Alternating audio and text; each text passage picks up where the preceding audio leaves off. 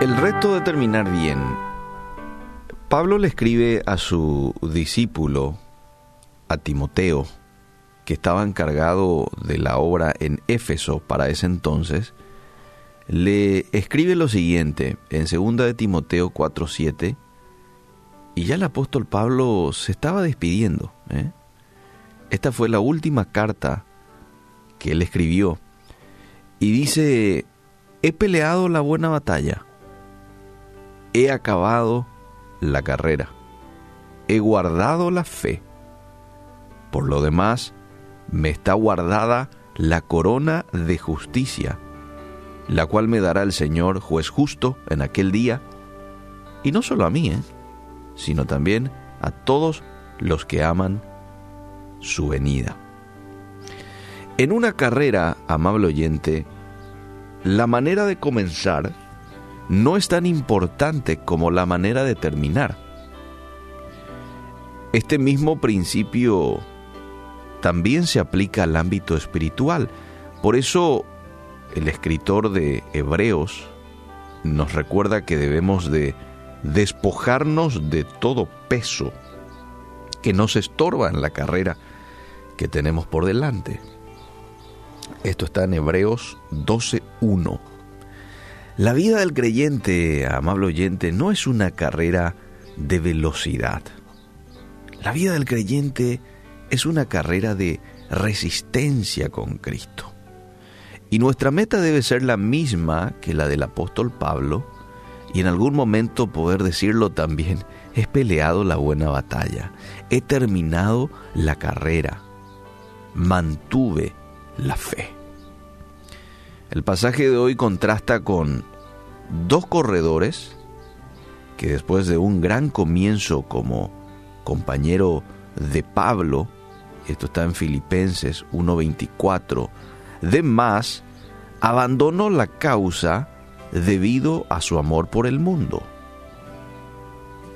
Lo encontrás también, referencia a esto, en 2 de Timoteo 4.10. De más, arrancó con todo, pero después abandonó su causa. En vez de resistir hasta el final, de más se dio por vencido y no terminó la carrera. Por el otro lado, Marcos comenzó mal.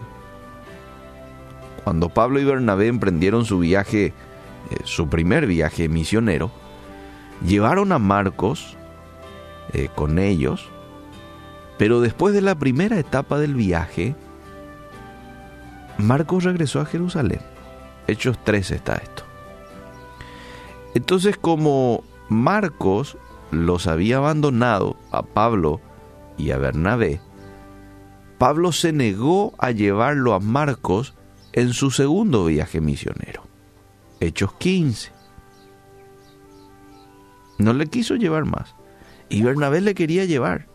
Y, Marcos, y, y el apóstol Pablo dijo, no, entonces es ahí cuando ellos se separan. Bernabé va por un lado y Pablo va por el otro. Sin embargo, atende esto, cuando el apóstol Pablo se estaba acercando a su muerte, dice que le quería tener cerca a Marcos, a quien ahora consideraba útil para el servicio. Esto dice en 2 de Timoteo 4:11. Arrancó mal, pero después le tomó la mano y fue perseverante. Demostró ser fiel al perseverar en la obediencia y en el servicio al Señor. Y al final, al final, escribió uno de los cuatro evangelios.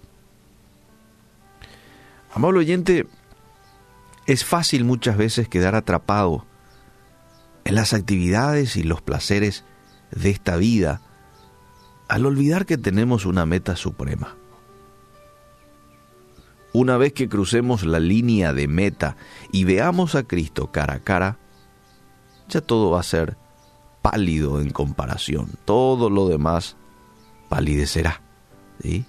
Así que yo te invito en esta mañana a que corramos con paciencia la carrera que tenemos por delante. Y tengamos un espíritu de perseverancia. La palabra de Dios hace mucho hincapié a la perseverancia. Ahora me viene un texto que está en Gálatas 6, 9. No nos cansemos, pues, de hacer el bien, porque a su tiempo segaremos si no desmayamos. También el apóstol Pablo, tal vez a los hermanos que estaban allí en la zona de Galacia, que estaban pasando por una situación un tanto incómoda porque habían un grupo de cristianos judíos o judaizantes que estaban trayendo algunos pensamientos un tanto nocivos, ¿verdad? peligrosos, porque estaban diciendo de que para uno ser un cristiano, uno tenía que practicar la ley judía, uno tenía que circuncidarse, uno tenía que ir a la tradición nuevamente. Y Pablo les dice ahí con, el, el libro de Gálatas, no señores, esto es por fe, no es por obras, es por gracia. Hace mucho énfasis en eso el apóstol Pablo en Gálatas. Sin embargo, él no quería de que esta confrontación que él estaba teniendo con los judaizantes sirviera como para que los hermanos de Galacia se desanimaran. Y les dice, no se cansen ustedes de hacer el bien. Igual, hagan el bien a todos, a quien puedan hacer bien. Y es lo mismo que hoy Dios nos dice a cada uno de nosotros, perseverar, continuar, fidelidad. Qué importante es esto. En todas las esferas nomás luego, ¿verdad? ¿Quién es el empresario que no quiere tener un empleado fiel? Todos queremos tener un empleado fiel. ¿Quién es el cónyuge que no quiere tener un compañero o una compañera fiel? Todos queremos eh, estar con una persona fiel. Y Dios no es la excepción. Él también quiere tener un hijo fiel. Él también quiere tener un siervo fiel. Y que nosotros podamos ser esas personas fieles y que perseveren hasta el final. Que podamos terminar de la misma manera que el apóstol Pablo terminó la carrera. He terminado, he peleado, he guardado la fe. Que Dios nos ayude. Ayúdanos, Señor, a ser perseverantes. A veces arrancamos muy bien, pero después en el camino, en el trayecto, en el proceso, nos desanimamos un poquito. Y dejamos y nos quedamos ahí en la banquina.